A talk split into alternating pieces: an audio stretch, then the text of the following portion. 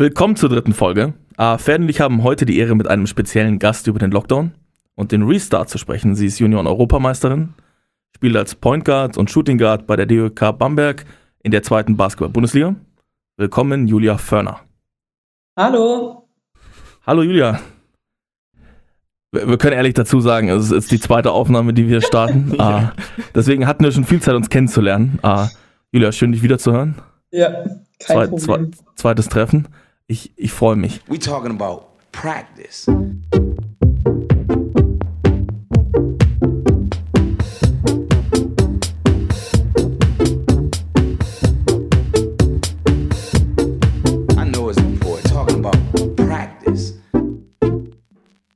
Gut, du kennst es ja schon. Ähm, wir äh, geben unseren Gästen immer eine Minute Zeit, um sich selbst vorzustellen. Einfach um unseren Zuhörern ein bisschen äh, deinen Lebenslauf, deine Geschichte so ein bisschen näher zu bringen. Ferdi nimmt die Zeit. In 3, 2, 1, deine Minute beginnt. Hallo, ähm, ich bin die Julia, ich bin 20 Jahre alt, komme aus Kemmern, das ist so ein Dorf in der Nähe von Bamberg. Ähm, ich habe 2019 mein Abitur gemacht und ja, zu meiner sportlichen Karriere, ich habe mit neun Jahren circa angefangen Basketball zu spielen, ähm, habe nebenbei geturnt und bin geschwommen ab elf Jahren habe ich dann wirklich so leistungsmäßig ähm, Individualtraining gehabt. Habe dann noch 2016 meine erste Europameisterschaft gespielt. Ähm, genau, da wurden wir Vize-Europameister, was, was sehr cool war. 2018 haben wir es dann geschafft, gegen Spanien dann im Finale doch noch zu gewinnen und wurden dann auch Europameister, was bisher auch mein größter Erfolg war. Und ja, aktuell spiele ich ähm, in der zweiten Basketball-Bundesliga in Bamberg, habe letztes Jahr dennoch in der ersten Liga gespielt in Nördlingen, ähm, ja, die Entscheidung zurückzugehen lag einfach daran, dass ich jetzt meinen Fokus aufs ähm, Studium, aufs Medizinstudium setzen will, das ich in Erlangen mache. Ja, perfekt. Fünf Minuten, äh, fünf Sekunden kürzer als vorgegeben, also fast eine Punktlandung. Gut, damit wir gleich im Podcast weitermachen können, ähm, haben wir uns wie jede Woche das Big Play der Woche rausgesucht. Big plays, big plays. Da wir natürlich heute äh, mit dir jemanden haben, der aus dem Basketballsport kommt und da ihre Meinung gut kundtun kann, haben wir uns rausgesucht, die Brooklyn Nets aus der NBA, die im Moment äh, ein super Team gebildet haben mit Kyrie Irving, Kevin Durant und James Harden, um, sag ich mal, den Titel zu holen. Das klappt bis jetzt relativ gut. Sie sind Zweiter äh, in der Eastern Conference. Das allerdings mit sehr, sage ich mal, komischen Statistiken. Die Brooklyn Nets machen im Durchschnitt 120 Punkte pro Spiel, kassieren aber 113 Punkte pro Spiel. Das heißt, eine absolut miserable Defense, aber, äh, sag ich mal, in der, in der, im Angriff haben sie ganz viele Waffen, die das einfach kompensieren können. Und daraus leitet sich jetzt so die Frage, jeder kennt den Quote, Defense wins Championships. Ist es wirklich so? Gewinnt die Defense Championships oder nicht? Mhm. Also wie du schon gesagt hast, werde ich glaube, jeder Sportler, sei es Basketballer, Handballer, irgendwas, kennt den Quote. Und ähm, ja, Michael Jordan hat den Quote nicht umsonst gesagt. Also da steckt auf jeden Fall was dahinter. Aber ich glaube, man kann zu dem Quote nicht sagen, ja, er stimmt oder nein, er stimmt nicht. Also ich muss persönlich sagen, meine Meinung ist, ähm, dass die, die, die beste Identität, die ein Team haben kann, ist einfach geile Defense zu spielen. Also als als, ich muss sagen, als Spielerin habe ich schon Respekt davor, wenn ich weiß, okay, das Team spielt eine saugute Defense als Team, als auch als Einzelspieler. Ähm, ja, du baust einfach so einen Respekt auf als Gegner. Und ähm, deswegen steckt auf jeden Fall was dahinter. Aber man muss natürlich sagen, du gewinnst nicht nur mit der Defense ähm, Championships. Also du brauchst auch natürlich eine Offense, die funktioniert. Du musst deine Systeme durchlaufen. Du musst, äh, du musst dich als Team einfach verstehen. Also diese, ja, diese Team-Aura irgendwie muss natürlich sowohl in der Defense als auch in der Offense ähm, funktionieren. Und ja, also das ist so meine, meine grobe Meinung darüber. Da kann man natürlich voll ins Detail gehen. Ja, ich, ich glaube, man darf eins nicht vergessen. Ich glaube, der, der, der Basketball ist sehr unterschiedlich in den verschiedenen Regionen der Welt. Ich, ich glaube, dass das kommerziell in der NBA eine viel größere Rolle spielt. Ähm, und ich, ich, glaube, da muss man einfach erwähnen, das Spiel hat sich einfach auch verändert. Ja. Ich glaube, wenn man sich jetzt mal vergleicht, wie viele Possessions gab es vor 20 Jahren, und wie viele Possession, äh, Possessions gibt es jetzt? Wie viele Würfe von, wurden von der Dreierlinie genommen? Wie viele werden heute genommen, äh, einfach von der Dreierlinie? Und ähm, auch einfach die Stats der Spieler. Vielleicht ist das gar kein Phänomen der Brooklyn Nets an sich. Ähm, äh, ganz davon abgesehen, dass jetzt James Harden einfach die Leute an sich vorbeirennen lässt. ganz, ganz offensichtlich schlechte, schlechte Defense ist. Aber ähm, was, ich, was ich damit sagen will, ist, ähm, es wird einfach viel mehr geworfen. Ja. Ich habe mal ein Interview mit Steve Nash gesehen und der hat gemeint, ähm, hätte er, ja, er ärgert sich, dass er, dass er jetzt spielt und, und äh, er nicht jetzt spielt, sondern vor, vor 15 Jahren gespielt hat, weil er gesagt hat, würde ich jetzt spielen, ich würde einfach jeden Ball werfen. weil, weil, die Trainer erlauben es mir einfach, ja. Der, Steve Nash, ich glaube, er hat zwei MVPs gewonnen, ist sicher eine, eine riesen Ikone im Basketball, in seiner Spielweise, wie er gespielt hat. Und äh, der hat nie über 20 Punkte im Schnitt gehabt. Nie. Ja. In seiner ganzen Karriere. Und heutzutage, jeder, jeder Spieler hat über 20 Punkte. Ja. Ich glaube, es gibt heute irgendwie, ich glaube, es gibt 15 Nicht-All-Stars oder was, die 20 Punkte pro Spiel machen. Und ich glaube, da hat sich einfach das, das Spiel auch einfach weiterentwickelt. Ähm, das heißt, vielleicht darf man die Statistik auch nicht überwerten. Ich glaube, die Entwicklung ist auf jeden Fall ein, ein großer Part davon. Äh, dennoch muss man halt auch anschauen, Social Media, ähm, alle Formen von Präsentation, die es gibt. Jeder schaut sich die Highlights an, die es in der Offense passiert und so, so jemand wie äh, Draymond Green oder, oder einfach gute Verteidiger, die es überall gibt, da gibt es halt keine Highlights von. Dann gibt es vielleicht ein Highlights davon, wie er, wie er einen Airball wirft und dann lachen alle, hahaha. Aber dass er davor äh, für, für zehn Angriffe den, den besten Spieler der Gegner verteidigt hat, darüber wird halt dann relativ wenig diskutiert. Und ich glaube, nur so als, als Trainer hat man da wirklich den Blick drauf. Als Zuschauer ist man da, je nachdem natürlich, wie man im Sport gebildet ist, ähm, ja. hat man da eine Ansicht, andere Ansicht, aber es ist halt oft so, boah, die kann aber gut den Ball in, in den Korb reinmachen oder äh, der kann ja von weit hinten werfen oder der kann den ja, ja. besonders krass in den Korb danken. Äh, das ist auf jeden Fall, was auffällt und das ist vielleicht auch eine gute Frage an dich, Julia. Wenn du, wenn du dich jetzt, ich meine, du musst dich ja früher oder später mal mit den, mit den Fans auch in Bamberg äh, unterhalten, die da regelmäßig zu den Spielen kommen. Was, äh, ich meine, da, da kriegt man ja auch die Kommentare. Ich glaube, kaum, dass genau. du mal äh, von vielen bekommst, boah, äh, da hast du aber gut Defense gespielt, oder nicht? Ja, ja. Das liegt halt, wie du gesagt hast, daran, ähm, ist es jetzt ein Laie, der da zuschaut, oder ist es wirklich ein Experte in Anführungszeichen? Also, ich schaue zum Beispiel, glaube ich, ganz anders Spiele an als ein Laie, der einfach kein Basketball kennt, weil das ist, das ist eben das Traurige daran. Logisch sind die, die ganzen Highlight-Clips, die die Offense-Spiele sind die geil, wenn jemand dankt in der NBA. Das, das, das wollen die Leute einfach sehen. Also, und niemand achtet darauf, wer jetzt den besten Spieler von denen äh, gut verteidigt. Klar, die Blöcke, die Blöcke zum Beispiel, die werden auch gehypt in Amerika, aber jetzt abgesehen einfach jemanden vor sich zu halten. Und ähm, ja, die Kommentare, das, das ist einfach variabel. Also wie du gesagt hast, ob jetzt ein Laie zu mir kommt oder ob jemand kommt, der sich da wirklich auskennt, der kommt dann auch und sagt, ey Julia, du hast heute so gut verteidigt. Ähm, ja, aber das hat sich einfach geändert, das Spiel. Also vor allem in Amerika war es eh schon eher offenslastig. Und ähm, ja, wie, wie du gesagt hast, es wird einfach so gehypt, diese Offense in Amerika. Also mhm. ja. es wird aber auch besser bezahlt. Also ja, ich finde den Fakt so, halt auch krass, dass, äh, dass Spieler, die jetzt einfach viel scoren, einfach auch mehr bezahlt bekommen, dass das Verhältnis dort anders ist. Und ich hatte einen, einen sehr interessanten Kommentar gesehen darüber, wie sich das Spiel vielleicht auch verändert hat. Äh, wenn man jetzt überlegt, ähm, in der Zeit von Dirk Nowitzki, Anfang der 2000er bis so Ende der der 2010er, war er einfach einer der einzigen großen Dudes, die den Ball reinwerfen können. Ja. Wenn du jetzt, wenn du jetzt drauf guckst, äh, Posingis, Embiid, Jokic, die Liste ja. ist ewig lang von Jungs, die, die 2,10 Meter zehn plus sind, äh, die den Ball trotzdem reinwerfen können. Und seine Argumentation war halt, war halt ganz krass, dass er einfach gesagt hat, das Spiel ist schneller geworden, ich habe mehr Possessions. Äh, die individuellen Spieler sind aber auch um einiges besser geworden. Das heißt, äh, er sagt nicht nur, dass die Verteidigung schlechter geworden ist oder dass sie schlecht verteidigen, sondern der Punkt einfach ist, dass, dass die Verteidigung in ihren alten Formationen vielleicht einfach noch zurückhinkt. Das bedeutet, es gibt vielleicht noch keine, keine klassischen Taktiken, um einen, um einen Seven-Footer irgendwie äh, an seinem Dreierspiel zu hindern. Also wenn du mal ja. guckst, ähm, ich habe ein paar, paar Clips gesehen von den Nets und da war es einfach so, ich glaube, sie haben jetzt Allen getradet, glaube ich, in diesem harden Trade. Äh, der ist, glaube ich, weg.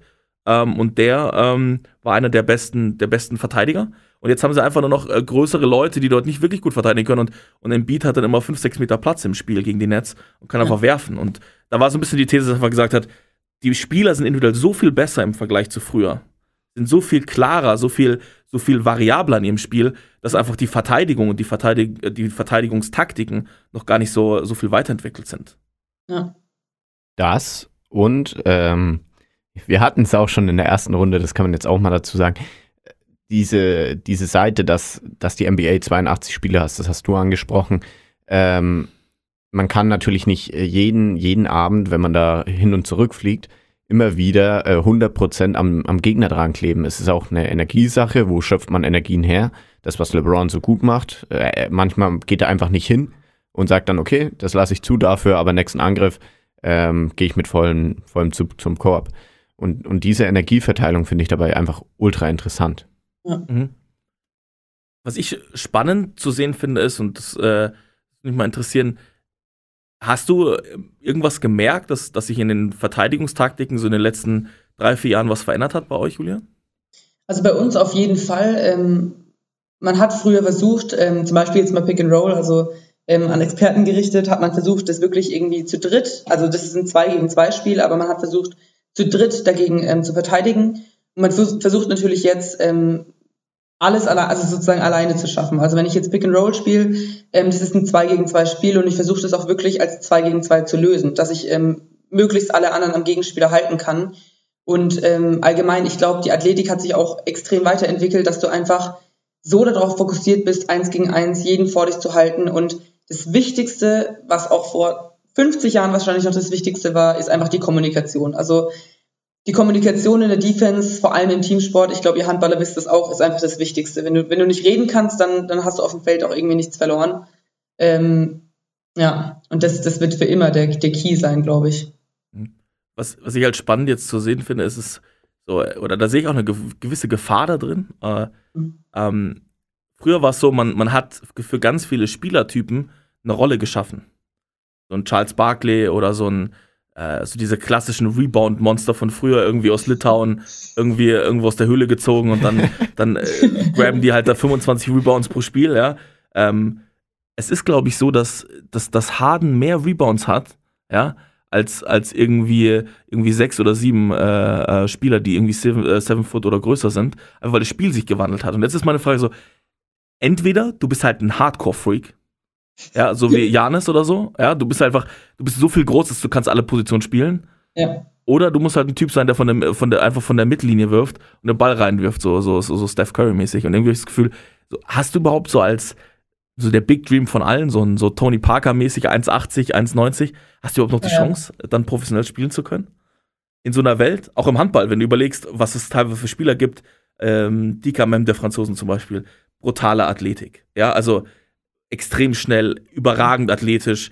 Es gibt nicht mehr diese, diese Allrounder, die so, die so ein bisschen alles können oder einen Job ganz speziell ganz gut machen, sondern du brauchst eigentlich Leute, die im athletischen Bereich überragend sind und dann eigentlich eine große Anzahl an Waffen mitbringen, äh, die dann flexibel einzusetzen sind. Also es gibt nicht mehr den Spieler, dass du sagst, ich habe jetzt den Lockdown-Defender, äh, Tony Allen zum Beispiel, der, der kann einfach jedes, jedes 1 gegen 1 verteidigen und das reicht.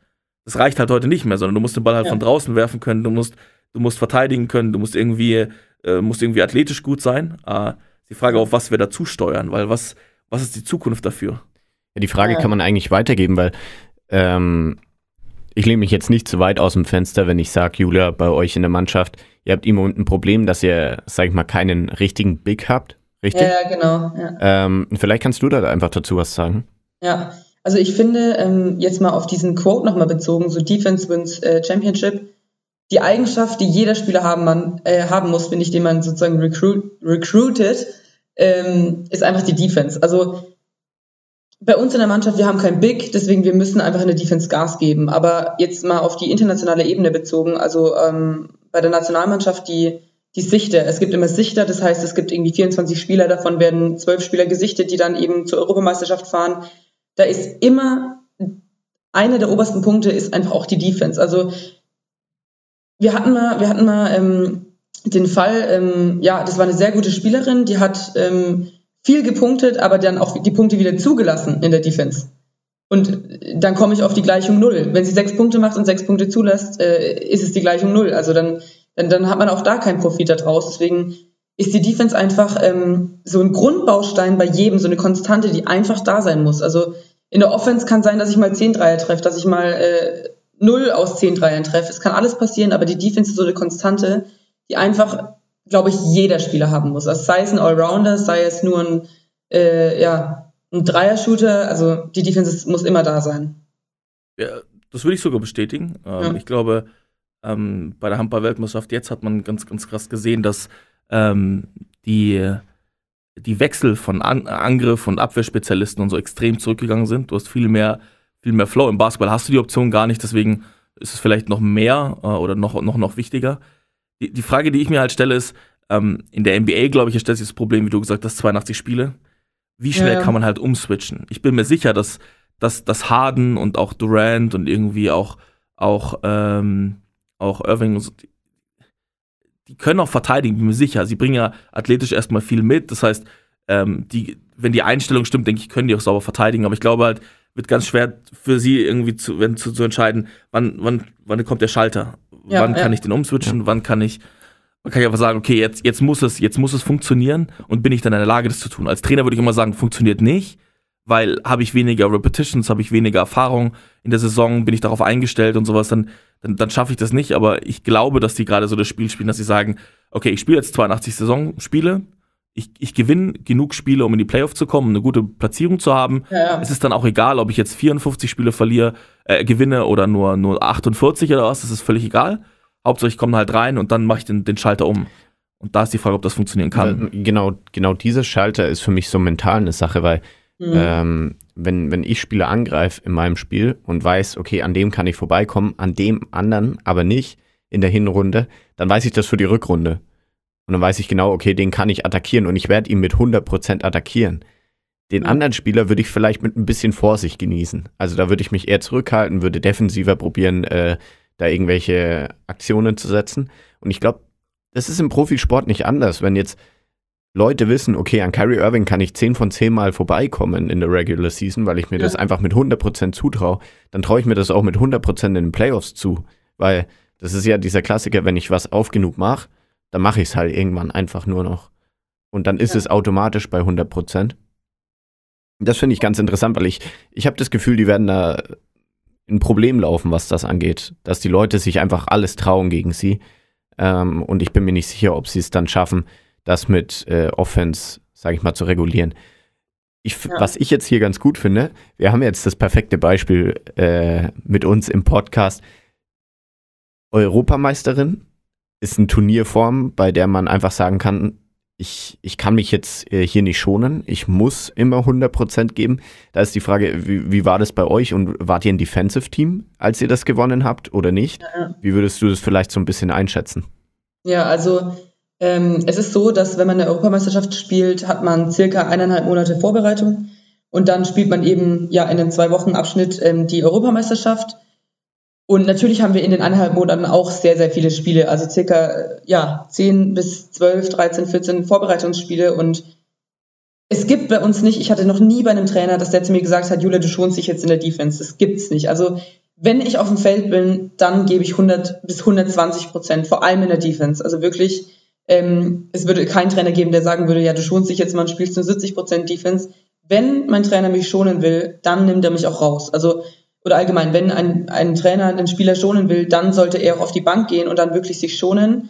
Aber wenn du einfach reinkommst und, und schon weißt, okay, ich spiele jetzt so 80 Prozent Defense, ähm, wie bei den Nets zum Beispiel jetzt mal, dann adaptierst du das irgendwie. Also dann, dann kommst du rein und denkst dir, ja, okay, 80 Prozent haben jetzt gereicht, äh, vielleicht reicht es ja in den Finals auch. Und wie wir gesagt haben, wenn dieser Schalter halt nicht äh, umgedreht wird, ähm, sehe ich das auch kritisch. Also ich, ich glaube, die sind schon erfahrene Spieler, aber der Schalter muss sich eigentlich vorm Spiel umlegen, weil, also sagen wir jetzt mal, das Final-Spiel kommt, dann muss der Schalter vorm Spiel umgelegt werden, weil wenn sie im Spiel äh, den Schalter umlegen, kann es einfach schon zu spät sein, vor allem bei der NBA, wo halt mal so ein 15-0-Lauf einfach nichts, äh, ja, nichts Besonderes ist. Das kann halt einfach da, da schnell passieren.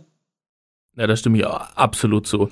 Was ich als Trainer mal so ein bisschen sehe, ist, Angriff ähm, ist für einen Spieler immer Spaß. Es ist immer die Chance für, für den großen Moment, ja, so ein bisschen wie Poker. Und, und, und der Abwehrspieler hat so ein bisschen Ja. was von Bausparvertrag. Es ist so, wenn man lang, viel investiert, dann kriegt man langfristig auch was raus, aber Ja. es ist am Ende des Tages ist der, der Outcome direkt relativ klein. Und ähm, was mich als Trainer oft auch beschäftigt, ist so ein bisschen, wa was kann ich denn dem Spieler anbieten, dass er in die Abwehr mehr investieren will? Ähm, ich denke, ohne Verteidigen kannst du auch kein Spiel gewinnen. Ich denke, wenn du keinen keinen äh, keinen Ball in den Korb wirfst oder kein Tor machst, dann, dann kannst du auch kein Spiel gewinnen, das ist ohne Frage. Aber ohne Verteidigung wirst du nie gewinnen. Ähm, Jetzt ist meine Frage so ein bisschen, was hat dich immer motiviert, Abwehr zu spielen? Was waren vielleicht so, so Punkte, wo du gesagt hast, hey, das, das lohnt sich richtig, das hat, das hat gut funktioniert, ähm, das hat Äh, mich motiviert.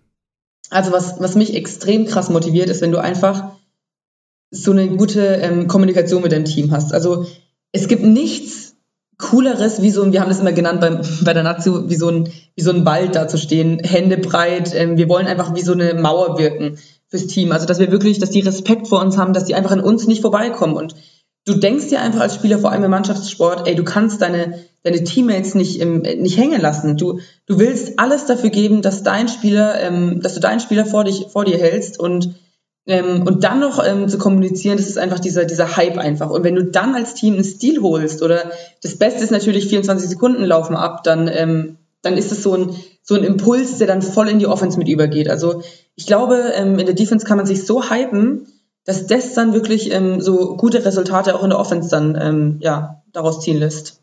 Mhm. Kannst du vielleicht mal ein Beispiel nennen, wo du sagst, in deiner, in deiner Jugendkarriere, das hat Mhm. dich motiviert, äh, Defense zu spielen, vielleicht auch im Training? Ja, ja. Also es gab, es gab einen Moment, den werde ich nie vergessen, das war bei einem Lehrgang. Ähm, da habe ich mit einer, ähm, mit einer Spielerin ähm, Pick and Roll verteidigt und wir haben so gut zusammen geredet, dass wir dann wirklich einen Stil daraus geholt haben. Und es ist jetzt wirklich, also es ist eigentlich witzig, dass ich das sage, weil das ist so ein Moment in meinem Leben, wo ich einmal Pick and Roll verteidigt habe, aber das hat sich so eingebrannt in meinen Kopf. Diese Kommunikation, diese Teamarbeit, dieses, wir haben es zu zweit geschafft, einen Ball zu stehlen oder zu, zu, zu gewinnen. Ähm, das ist einfach das Gefühl, was man haben will. Und ich glaube, klar, im Training denke ich mir manchmal, also Defense ist einfach das anstrengendste Training. Das muss man einfach jetzt mal sagen. Es gibt nichts anstrengenderes als zehn Bahnen Zigzag laufen mit Defense und die Beine, du denkst dir einfach, die sind Wackelpudding und brechen gleich ab. Ähm, aber es lohnt sich halt einfach. Du fühlst dich so viel einfacher auf dem Spielfeld, du fühlst dich so viel sicherer, du fühlst dich, du fühlst dich, ich glaube, man braucht als Spieler dieses Gefühl, okay, ey, ich schaff den, ey, ich schaff es, den vor mich zu halten. Ich glaube, wenn man schon mit der Einstellung reingeht, oh Gott, ey, ich hab, ich bin nicht so schnell wie der und bla bla bla, dann, dann, dann wird es einfach auch nichts. Und ich glaube, im Training muss man sich einfach immer denken, okay, ey Julia, wenn du das jetzt durchziehst, dann ist im Spiel umso einfacher. Das heißt, du siehst da vor allem die, die emotionale, mentale äh, Fähigkeit Ja, im Verteidigen. ja. Ja. Ich glaube, auch jetzt, wenn man das mal aufs Handball äh, übertragen will, es gibt keinen besseren Moment, wenn man Verteidigung spielt und daraus, wir sagen ja Tempo-Gegenstoß, bei euch wäre es Fast Break, Ja. ähm, wenn man daraus dann ein Tor wirft. Also das ist doch so der Moment, wo dann auch die Bank aufsteht und dann, dann, dann kann man so ein Momentum aufbauen. Also ich glaube, das rundet das Ganze so ab, ab, weil man hat ein gutes Play in der Verteidigung, man nimmt das Momentum mit und man nimmt noch die ganze Bank mit und alle anderen Spieler. Ich glaube, das ist so das Beste, was man aus der Verteidigung holen kann. Ja. Ich, ich glaube, vielleicht kommt auch daher der Spruch so ein bisschen, dass man sagt, hey, ähm, wenn ich mal ein knappes Spiel habe, ich schaff's vielleicht mal in einem Spiel überragend off äh, offensiv zu sein, vielleicht über auch 10 oder 20 Spiele, aber die Versicherung zu haben, dass ich auch ein knappes Spiel gewinnen kann, dass ich auch mal ein Spiel gewinnen kann, wo, wo vielleicht nicht alles für mich läuft, glaube ich, ist das die größte Versicherung, weil ich dann sagen kann, hey, ich leg mal 10 Punkte zurück, wenn ich jetzt im, in der Verteidigung dort äh, auch emotional und äh, auch, auch mental irgendwie so einen Stop hinkriege und sage, hey, ich mache es jetzt für dich genauso schwer, einen Punkt Ja. zu machen, dann glaube ich, gibt mir das schon wieder, äh, hebt mich das auf eine ganz andere Ebene. Und dann kann ich auch wieder anders angreifen. Da mache ich mal einen einfachen Punkt, um wieder so einen Flow reinzukommen, Genau. um irgendwie so wieder Hoffnung zu spüren. Ich glaube, das kennt ja jeder, wenn du, wenn in meinem Spiel alles schlecht läuft. Und dann gibt es Ja. so, so drei, vier Momente im Spiel, wo du das Gefühl hast, kriege ich es jetzt hin, den Schalter umzudrehen oder kriege ich es nicht hin. Das ist so ein bisschen entscheidend darüber, ob, ob man dann nochmal noch einen Schritt drauflegen kann, ob man nochmal eine Chance hat zu gewinnen. Und vielleicht kommt es daher, dass man einfach sagt, hey, selbst Michael Jordan, von dem der Spruch jetzt kommt, Ja. es gab ja genug Spiele, wo sie auch, äh, wo sie auch einfach hinten waren, auch in den Finals, wo sie mal Spiele hoch verloren haben und dann wieder zurückgekommen sind. Und ich glaube, vielleicht ist dann die Defense die Sache, die so, so die, die, die Foundation legt für das, dass man, dass man überragend angreifen kann, dauerhaft und einfach auch kontinuierlich. Ja, da stimme ich auf jeden Fall zu. Ich glaube, das ist ein sehr, sehr, sehr gutes Ding zum Abrunden, alles, was du gerade gesagt hast. Also man Ja. kann festhalten, einfach dieses, dieses Emotionale ist, glaube ich, schon, schon das Wichtigste. Und dann diese individuelle Fähigkeit, einfach zu gucken, okay, kann ich jetzt es schaffen, den, den Mann zu verteidigen und das dann im, im Team zu strukturieren über die Fähigkeiten. Vielleicht, was ich zum Abschluss noch sagen will, ich glaube, ich glaube, man muss einfach auch verstehen, dass das Verteidigen in der Zukunft auch viel mehr Spaß machen wird. Weil Mhm. ich glaube, ähm, alles, was ich jetzt bis jetzt so an Wandel gesehen habe, generell im Sport, ist, die Leute werden flexibler in dem, was sie tun. Sie werden athletisch besser. Sie können einfach mehr Sachen auf dem Spielfeld machen. Ähm, das bedarf einfach auch einer, einer, einer anderen Cleverness, einer anderen, einer anderen Reaktion, einer anderen Aktion als Verteidiger. Das heißt nicht mehr so, ich spiele meine, meine Defense und ich laufe meine Routen ab und da muss ich dann da sein, renne ich wieder darüber, dann kommt wieder.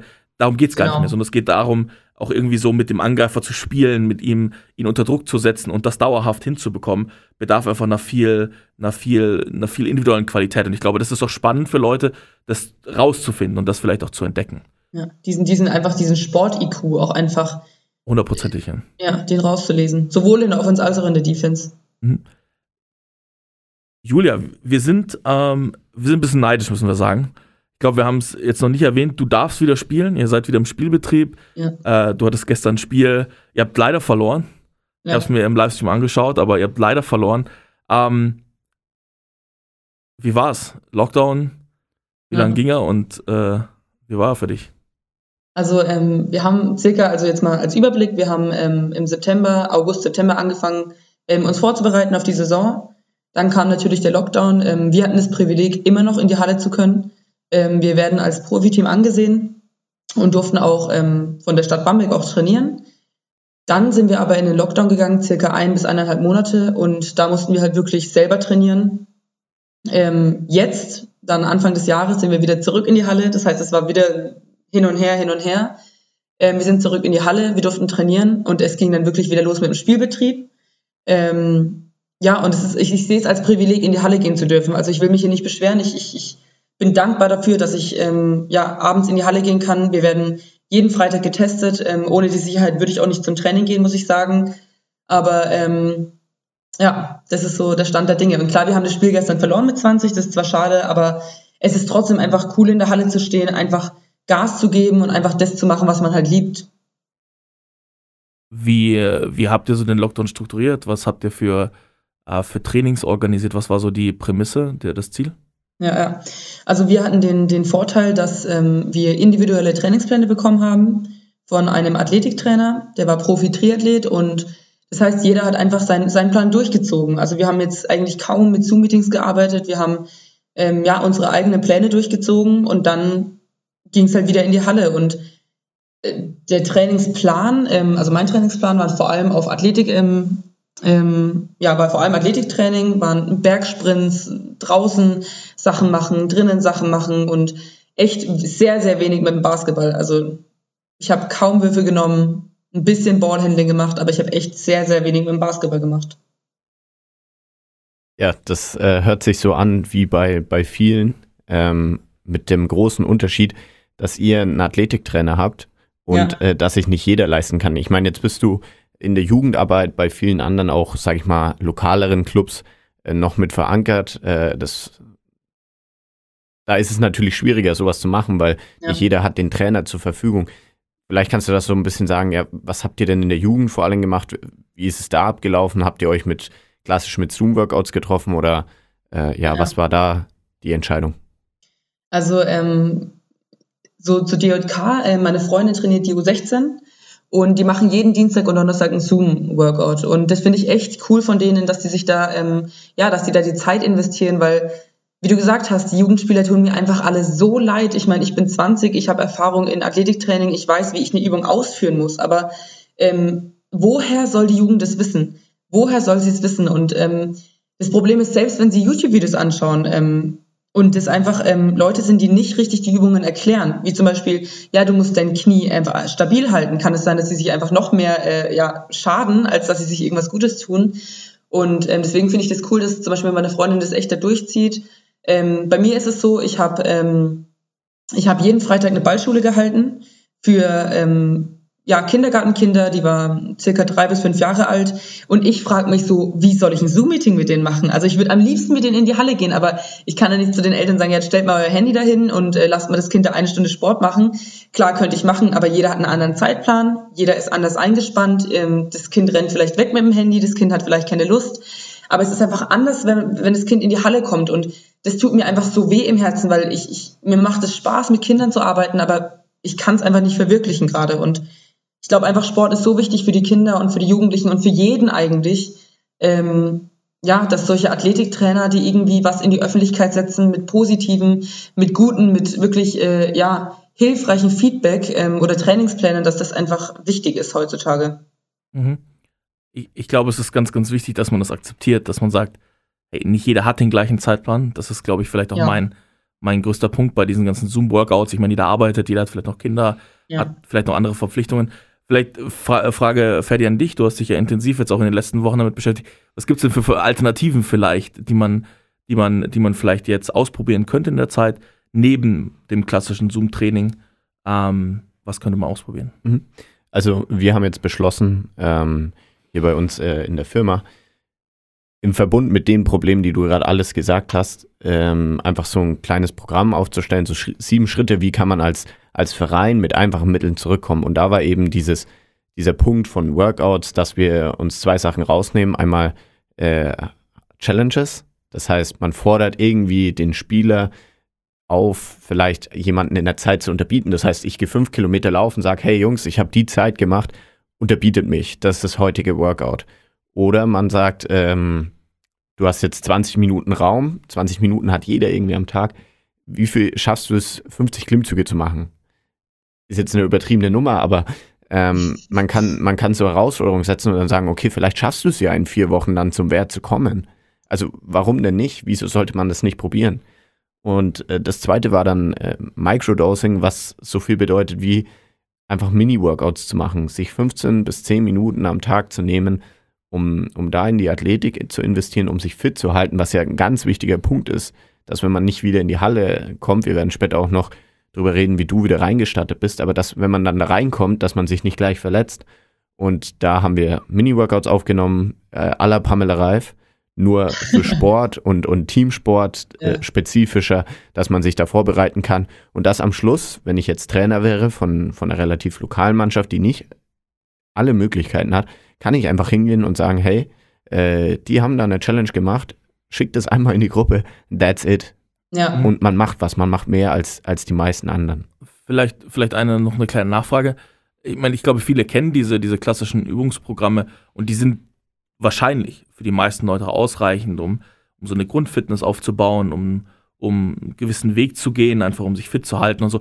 Wenn ihr vielleicht äh, zu dem Thema Microdosing Vielleicht nochmal kurz die Nachfrage, wie, wie könnte sowas ganz praktisch vielleicht angewendet auf den Sport aussehen? Gut, ähm, letztendlich ist es ja so, im besten Fall hat man, wenn man regelmäßig Trainer hat, ein strukturiertes Programm.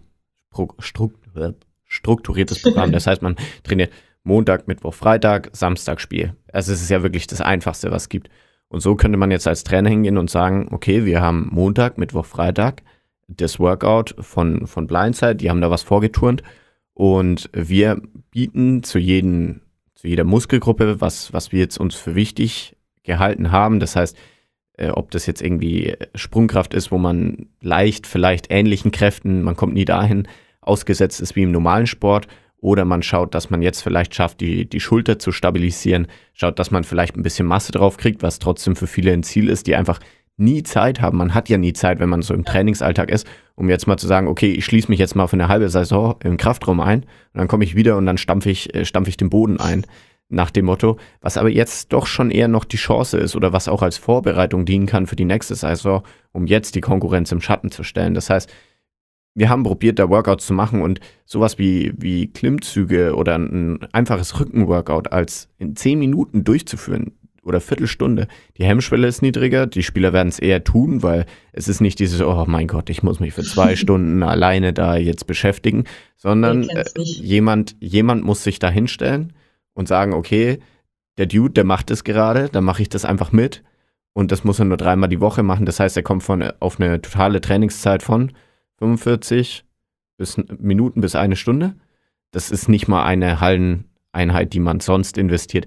Und ich denke, da kann sich auch jeder zu aufraffen, um das zu machen. Und dann wird man eben in den Bereichen, dass man, das sieht man dann auf YouTube oder auf Instagram, äh, wird man dann gestärkt und man kann es einfach mitmachen. Also wirft, wirft das Video an, macht, macht mit und hat am Schluss ein gutes Workout abgeliefert. Also das heißt, der Grundfokus liegt darauf, man, man spezialisiert sich ganz krass auf ein Thema und sagt, okay, das wollen wir jetzt besser machen, investiert dafür eine viel kleinere Menge an Zeit und genau, schafft aber ja. damit so eine Routine, die immer wieder wiederkehrend irgendwo ähm, auftritt. Was mich jetzt, was mich jetzt interessieren würde, Julia, ist, wie, wie war so dein, dein Lockdown-Training? Was war so das, das, das Nervigste oder das, das Schlimmste? Was hat dich am meisten belastet? Ähm, also persönlich, das ist natürlich eine persönliche Ansichtssache. Für mich am schlimmsten war es einfach manchmal in die Kälte rauszugehen und halt so Bergsprints oder Sprints zu machen, weil ich bin einfach ein Mensch, eine Frostbeule, ich will einfach in meine Halle und fertig. Also das war schon so eine Überwindung und ähm, so das Nervigste an, an, an diesem Lockdown, und ich glaube, da können, da können viele ähm, mir folgen, wenn ich das sage, ist einfach diese Hinterfragung seiner, eigen, äh, seiner eigenen Disziplin. Also ich würde von mir sagen schon, dass ich echt ein disziplinierter Mensch bin. Ich habe einfach von, von klein auf gelernt, dass ich zum Training muss, dass ich meine Hausaufgaben vom Training machen muss. Einfach diese Disziplin habe ich einfach gelernt. Und im Lockdown muss ich echt sagen, dass ich teilweise an meine Grenzen gestoßen bin, weil ich mir ja, ich habe es einfach aufgeschoben manchmal. Ich habe gesagt, ja komm, Julia, dann machst du es halt am Mittwoch. Dann habe ich am Mittwoch gesagt, ja, Donnerstag ist auch noch ein Tag. Dann habe ich gesagt, ach komm, wenn du es jetzt nicht machst, kannst du es ja, noch, kannst es ja noch am Wochenende machen. Und das war wie so ein Teufelskreis. Und ich glaube, das ist eine so krasse Gefahr ähm, im Lockdown, einfach seine eigenen, ähm, ja, seine, seinen eigenen Wert eigentlich nochmal zu schätzen und was man eigentlich kann. Und ähm, ja, das ist so, glaube ich, ähm, für viele das Problem. Und deswegen schätze ich das richtig, dass ihr so, so, so Videos veröffentlicht, weil man kann sich einfach daran irgendwie ja leiten lassen. Also ich sehe einfach, ich leide nicht alleine darunter sozusagen, sondern ich habe jemanden, der das auch machen muss und der mir auch wirklich eine gute Anleitung gibt. Also klar, Pamela Reif hat mir den Arsch gerettet manchmal oder irgendwelche Hit-Workouts auf ähm, YouTube. Ähm, aber trotzdem ist es so, wie du gesagt hast, Ferdi, ich fand es jetzt interessant, weil du gemeint hast, ja, Sprungkraft zum Beispiel. Pamela Reif würde jetzt kein Video machen mit, also ich will es jetzt nicht auf sie beziehen, aber die, YouTube, die YouTuber würden jetzt nicht komplett sagen, okay, wir machen jetzt nur Sprungkraft oder wir machen jetzt dessen das. Ich glaube, ihr seid da schon echt gut ausgebildet in diesem Sport, dass ihr da wirklich voll auf die Muskelgruppen gehen kann, die man halt trainieren will. Und ich glaube, da muss man schon gut ausgebildet sein. Also ja, ihr macht alles richtig. Hören wir gerne. ähm, wenn wir jetzt drüber reden, ihr habt, wart im Lockdown, ähm, Mhm. Hab, dort, hab dort trainiert, gerade auch alleine. Ähm, an dieser Stelle vielleicht ganz kurz, du hast gerade nochmal erwähnt hier, dass man sich so ein bisschen alleine fühlt, Disziplin, ja. ein bisschen verliert ist. Kann ich nur allen empfehlen, den Teamabend zu machen. Äh, ja. check, mal, check mal Instagram aus. Äh, bis jetzt alle Leute, mit denen ich gesprochen habe, waren davon erstmal erstmal begeistert. Das heißt, das kann ich allen an dieser Stelle nur empfehlen, das mal auszuprobieren. Aber zurück zum Thema. Ähm, ähm, ihr seid ja ein, ein, Verein in der zweiten Bundesliga, der, ähm, der jetzt, sagen wir, finanziell nicht nicht äh, ähm, übermaßen äh, ja, ge genau. gefördert seid oder auch ähm, jetzt riesen, riesen Rückstellungen habt. Es ist sicher eine riesen Herausforderung, auch finanziell. Was, was bedeutet der Restart für euch als, als Verein, für euch als Team? Ja. Ähm, was bedeutet das? Ich glaube, also jetzt mal auf, unser, auf, unsere, ähm, auf unseren Verein bezogen und ich glaube auch auf alle anderen Vereine ist es einfach wichtig zu spielen. Also erstens, um die Spieler nicht zu verlieren, das ist, glaube ich, das Wichtigste. Ähm, und zweitens auch einfach, um die Struktur aufrechtzuerhalten. Also wenn wir, wenn wir nicht spielen, dann denken sich die Sponsoren auch irgendwann, für was gebe ich da eigentlich Geld, für was stecke ich da eigentlich Geld rein. Also ich glaube, für, für alle, für alle Teams, sei es jetzt ein Bundesliga-Verein oder ein äh, Kreisliga-Verein, das ist mal der ganz große Kontrast, ähm, ist es einfach wichtig, dass es irgendwann weitergeht, weil ähm, ja, der, der Restart ist sowohl für die Spieler mental und sportlich auch wichtig, als auch für den Verein an sich, dass er einfach die Struktur aufrechterhalten bleibt. Deswegen sind wir sehr dankbar, dass wir jetzt wieder ähm, ja, anfangen können. Vielleicht eine kleine Nachfrage. Ähm, mhm. habt, ihr, habt ihr weiter irgendwie Kontakt zu, zu Fans oder zu der, zu der Gemeinschaft, die sich so um so ein Team immer entwickelt? Ähm, habt ihr da irgendwie Konsequenzen jetzt schon gespürt? Also ähm, wir haben für unsere Sponsoren sehr viele Bilder gemacht. Ähm, wir schicken denen die Bilder. Wir zum Beispiel gestern bei der Auswärtsfahrt haben wir Würstchen bekommen, haben wir ähm, Essen bekommen und dann schicken wir schon Bilder und versuchen da irgendwie den Kontakt aufrechtzuerhalten. Aber zu den Fans ist es natürlich schwer. Wir sind ein ganz neues Team gewesen die Saison und wie sollen die Fans uns kennenlernen, wenn wir keine irgendwie Aktion, äh, Interaktion haben? Und klar, wir haben die Livestreams, da kann man das anschauen, aber man wird nie danach irgendwie in Person mit, mit den Fans reden. Und ähm, ich glaube, jeder kann das nachvollziehen, wenn ich sage, es ist irgendwann so nervig, ohne, Person, äh, ohne Fans in der Halle zu spielen. Ähm, das ist einfach, ja, die Fans sind einfach der größte Supporter. Ja, und da ist die Interaktion echt schwer.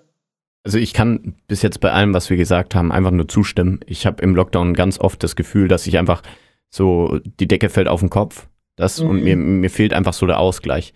Jetzt hast du wirklich die, die unglaubliche Ehre, wieder in die Halle zu kommen ähm, und da wieder reinzustarten ich hätte jetzt zwei Möglichkeiten für mich. Die Möglichkeit eins wäre, wenn ich wieder in die Halle kommen würde, ich würde mit den, mit den Teammates, mit, mit den Kumpels einfach so viel Schmarrn machen, dass, dass, dass, es, dass das nicht gut ausgeht. Und das zweite wäre, man hat einfach so Lust, wieder gegeneinander anzutreten, dass, dass wir absolut overpacen. Also, dass, dass absolut kein Halt mehr gibt.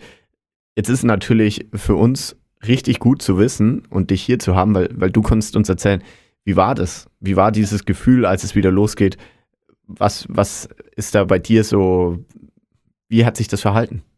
Ja, also natürlich ist es so, dass ich irgendwie, man hat zwar Workouts gemacht daheim, aber die Energie hat sich irgendwie gestaut im Körper. Und als ich in der Halle war, war es so, okay, ey, wo lasse ich jetzt die Energie raus? Und ich glaube, da ist echt das Problem, dass man einfach nicht overpace, was du gesagt hast. Also, dass man nicht komplett hart gegen den Mitspieler spielt und ihn wegschubst und was weiß ich und einfach die ganzen, die ganze überschüssige Energie da rauslässt, sondern dass man wirklich ruhig bleibt. Und ich muss auch sagen, unser Trainer ähm, hat uns da auch geholfen und hat gemeint, so jetzt mal ein bisschen ruhiger, weil die Verletzungsgefahr einfach auch extrem hoch ist. Also jeder kommt nach dem Lockdown raus und jeder hat eine andere Form. Man fängt sozusagen nochmal von Null an. Man muss erstmal auf die gleiche Basis kommen. Man muss Grundkondition aufbauen. Man muss individuelle Fähigkeiten wieder aufbauen. Und ähm, ich glaube, das ist die Gefahr ähm, bei vielen, die keine Anleitung im Lockdown haben, dass sie zurück in die Halle kommen und dann auf einmal Vollgas geben, entweder dann sich verletzen oder ja, ich weiß nicht, oder das einfach zu, zu, zu übertreiben. Das heißt, unser Trainer hat uns da echt gute Anleitungen gegeben. Wie, wie war es denn ganz praktisch, äh, wenn ich jetzt überlege und äh, bin schon ein bisschen dabei, mir Gedanken zu machen, wie, wie ich das vielleicht machen will. Ähm, was habt ihr ganz praktisch gemacht? Was waren so die Trainingsformen, die ihr, die ihr gewählt habt? Habt ihr vielleicht auch spezielle Methoden gehabt, um so ein bisschen runterzukommen vor oder nach dem Training? Was habt ihr da so gemacht, ganz praktisch? Ja, ganz praktisch. Also ähm, so vom Trainingsaufbau her natürlich aufwärmen, erstmal wieder zusammenkommen, vor allem die ersten Trainings, erstmal ein bisschen auch reden, wer hat was gemacht, was ist passiert. Man muss erstmal wirklich wieder auf den, auf den gleichen Nenner irgendwie kommen. Und ähm, dann vor allem, wir wussten am Anfang nicht, ob wir jetzt spielen oder nicht. Wir haben extrem viel Individuelles gemacht, das heißt Korbleger, vor allem viel werfen. Formshooting heißt, dass du einfach auf deinen Wurf achtest, also die Form nochmal perfektionierst. Ähm, wir werfen allgemein sehr, sehr, sehr viel im Training, also ähm, wir versuchen da wirklich unsere Trefferquote ähm, zu erhöhen, auch wenn es im Spiel dann leider manchmal nicht klappt, ähm, trainieren wir trotzdem daran und halt eher so individuelle Sachen. Also wir haben leider keine zehn Spieler, weil einige, einige Spieler gegangen sind, ähm, aufgrund der aktuellen Lage auch, was ich absolut nachvollziehen kann. Ähm, das heißt, wir spielen, wenn dann noch drei gegen drei im Training. Und das sind so die praktischen Dinge. Also ja, individuell ähm, den Fokus legen eine Sache, die mir jetzt aufgefallen ist, da war keine einzige Trainingsform äh, für die Defense dabei. Äh, ja, ja, wie, wie rechtfertigst du das? wie rechtfertige ich das? Also wir ähm, trainieren auf jeden Fall auch Defense ähm, und es sieht immer so aus, dass wir so Zigzag machen. Also das heißt, ähm, Zigzag, falls sich das niemand vorstellen kann, äh, ist einfach eins gegen eins über das ganze Feld und man ähm, versucht halt einfach den Mann vor sich zu halten. Und vor allem auch im Lockdown, muss ich sagen, ähm, waren viele Übungen dabei, die einfach die Athletik verbessert haben, auch für die Defense. Also ich glaube, Defense ist so ein krasser athletischer Aspekt, den du haben musst, äh, in die Knie zu gehen, währenddessen irgendwie irgendwo rumzurennen, einfach aktiv, reaktiv da irgendwas, ähm, ja, zu, zu äh, wie nennt man das, zu realisieren. Ähm, und das trainieren wir auf jeden Fall auch. Aber wir legen trotzdem vermehrt ähm, Fokus auf die individuellen offensiven ähm, Dinge. Gut. Äh, ja, zu den Defense-Sachen würde ich auch sagen, es ist halt dann auch mental athletisch. Also diese Mentalität mit dem Athletischen zu verbinden, jetzt da dran zu bleiben, ist halt was, wo man auch erstmal reinkommen muss in so einem Restart. Ja. Ist es euch gleich, gleich gelungen? Ich meine, wir haben vorhin drüber geredet, wie wie Kyrie Irving, Kevin Durant den Switch umlegen kann. Wie soll so ein allgemeiner Athlet letztendlich dann den Switch umlegen, wenn es wieder losgeht? Ich meine, man redet natürlich viel über Sportliche und man redet auch darüber, dass man kommunizieren muss, wenn es wieder losgeht. Ja. Aber es ist natürlich auch eine Spielsache.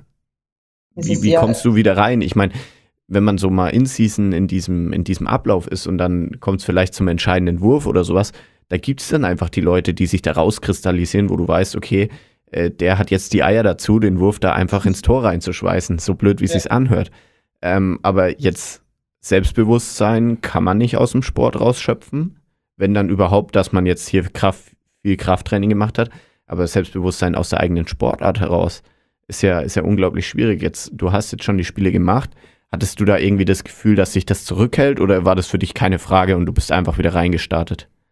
Also es ist schon so, dass, dass man, also wir hatten auch als Team einige Probleme am Anfang. Wir sind in die Halle gekommen, wussten nicht, äh, ja, klatschen wir uns ab, fassen wir uns an, äh, was sollen wir machen, obwohl wir getestet sind.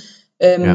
Und ich glaube, für, für viele Spieler wird es schwierig sein, wieder in die Halle zu kommen und dann zu checken, okay, ich, ich kann meinen Spieler wieder anfassen, ich kann, ich kann drei Leute abklatschen nacheinander. Also das ist einfach ein komisches Gefühl und vor allem auch in der Kommunikation hatten wir sehr, sehr viele Probleme und haben wir auch immer noch viele Probleme, weil du einfach daheim alleine trainierst, du, du, du hast deinen Bildschirm an, ähm, machst dann deine Übungen nach, aber eigentlich kommunizierst du kaum mit deinen Spielern und ähm, das war auf jeden Fall ein Problem, was wir hatten und was wir immer noch haben. Ähm, ja, und ich glaube, da muss man einfach schon im Lockdown versuchen, ähm, mit seinem Team weiter zu kommunizieren, mit dem Trainer zu kommunizieren, ähm, dass man einfach optimal wieder darauf vorbereitet ist, in den Restart zurückzukommen. Vielleicht eine Sache, die mich jetzt persönlich noch bewegt, die ist mir gerade in den Kopf gekommen. Ähm, ihr mhm. sagt Kommunikationsprobleme, so wieder ein bisschen näher zusammenzukommen. Äh, wie war das von der Erwartungshaltung? Ich meine, man geht ja in die Saison rein. Äh, Ferdi und ich haben ja zusammen auch äh, ein Team betreut und er ist ja auch Teil des, Teil des Teams als Spieler. Wir haben ein klares Saisonziel gehabt. Es, es läuft ja. alles super. Äh, jetzt ist der Lockdown. Das erste, denke ich, was wir machen werden, ist darüber zu sprechen, was denn jetzt als nächstes kommt. Also äh, sowohl einzeln als auch in der Truppe. Wie, wie war das bei euch? Ja, ja. Ja, also unser Ziel am Anfang war natürlich auch einfach ähm, die, die, Jugendarbeit zu leisten und natürlich einfach das beste Ergebnis zu erzielen. Das war natürlich, du bist in die Saison gestartet, warst heiß und jeder wollte äh, endlich die Spiele spielen und dann kam der Lockdown. Und es ist einfach so, dass wir jetzt auch andere Ziele haben. Also unser Ziel ist es einfach jetzt, ähm, natürlich die Spiele, wir wollen die gewinnen. Wenn es nicht so ist, dann ist es nicht so. Ähm, aber ich glaube, die, die, ja, das Hauptziel ist einfach, dass sich niemand verletzt, dass wir uns gut vorbereiten, dass wir jetzt die Saison noch zu Ende bringen, dass wir einfach Spaß auf dem Spielfeld haben, weil wir das Privileg auch eben haben zu spielen. Also wir sollen einfach dankbar sein. Und das ist jetzt so das Hauptziel daran. Also ja, es geht trotzdem ums Gewinnen, aber das Ziel ist es, ähm, ja, einfach dieses Privileg zu schätzen, auch als Team. Ja, das ist auf jeden Fall äh, eine der bodenständigsten Antworten, äh, die, man, die man geben kann. Ähm, wir haben jetzt viel über das Thema Lockdown geredet, wir haben viel darüber geredet, wie es wieder losgeht und so weiter. Vielleicht noch, wenn du dir jetzt so drei Dinge raussuchen könntest, die du den Leuten jetzt mitgeben würdest, die jetzt nicht in die Halle können, die zu Hause sind, vielleicht schon in Woche, Woche vier, fünf, sechs vom, vom Lockdown sind, ihr Athletiktraining da, da abrufen was, was wären so die Dinge, ja. was, du, was du mitgeben würdest, vielleicht in Bezug auf Restart und Bezug auf jetzt? Ja, also ich glaube, das Wichtigste ist, was man sich denken muss, du machst es für dich auch einfach. Also du willst einfach fit bleiben. Ich glaube, es gibt nichts Wichtigeres, als, als einen gesunden Körper zu haben. Ähm, unser Körper funktioniert ähm, und ich glaube, das muss man schätzen. Und man, denkt, man muss sich wirklich denken, ihr tut's für euch. Und wenn ihr in die Halle kommt, ihr seid euch dankbar, wenn ihr das durchzieht daheim. Ich weiß, es ist schwer. Also als ich eineinhalb Monate im Lockdown war, war es wirklich schwer, die Motivation aufrechtzuerhalten. Versucht euch mit euren Freunden zu treffen, macht FaceTime, Zoom-Meetings, ähm, versucht einfach zu reden, kommunik kom zu kommunizieren. Und ähm, ich kann euch eins sagen, ihr seid euch selber danach dankbar, weil wenn ihr zurück in die Halle kommt, merkt ihr, ähm, okay, es hat sich einfach alles gelohnt, was ich da gemacht habe auch auf, Verlet auch auf Verletzungen bezogen. Also ähm, das hilft wirklich sehr, sehr viel, da am Ball zu bleiben. Mhm. Jetzt, äh, wenn wir Gäste da haben, haben wir immer am Ende noch eine spezielle Frage. Ähm, du hast ja schon viel erreicht. Also da steht erstmal ein Europameistertitel, ähm, erste Bundesliga, jetzt in der zweiten. Ähm, was ist der Big Dream? Wo soll es wo soll's noch hingehen? Was ist so die, vielleicht die Erwartungshaltung? Und vielleicht, was wäre denn noch so ein Traum, wo du sagst, dafür, dafür würde ich nochmal alles geben. Dafür, ja, ja. Das wäre nochmal das Allergrößte. Also ich muss ja sagen, dass ich mich ähm, nach meiner ersten Ligasaison dazu entschieden habe, wirklich den Fokus aufs Studium zu setzen. Aber natürlich wollte ich Basketball jetzt nicht einfach komplett aufhören.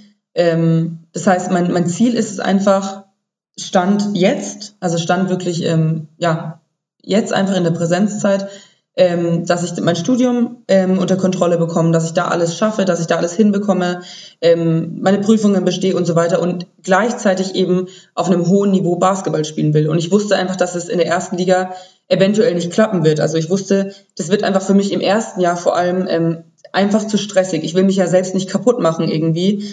Ähm, das heißt, das war mein, mein großes Ziel. Und klar, vielleicht kann es sein, dass ich in zwei, drei Jahren irgendwann irgendwo erste Liga spiele und ähm, trotzdem weiter studiere noch. Ähm, ich bin halt erstmal an den Standort Erlangen gebunden, aber ich will mich da jetzt noch gar nicht festlegen. Es kann sein, dass ich in vier Jahren irgendwie die Uni wechsle und erste Liga spiele. Es kann aber auch sein, dass ich in sechs Jahren immer noch zweite Liga spiele oder auch ähm, nicht mehr spiele. Und ähm, ja, mein, mein Ziel ist einfach Fokus Studium, trotzdem Basketball zu spielen. Und mein großes Ziel ist natürlich trotzdem noch in der Nationalmannschaft zu vertreten zu sein. Das ist einfach, ähm, wird einfach ein Ziel bleiben.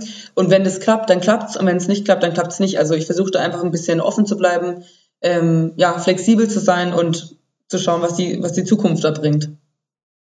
Julia, vielen, vielen Dank für das, für das Gespräch heute am Wochenende.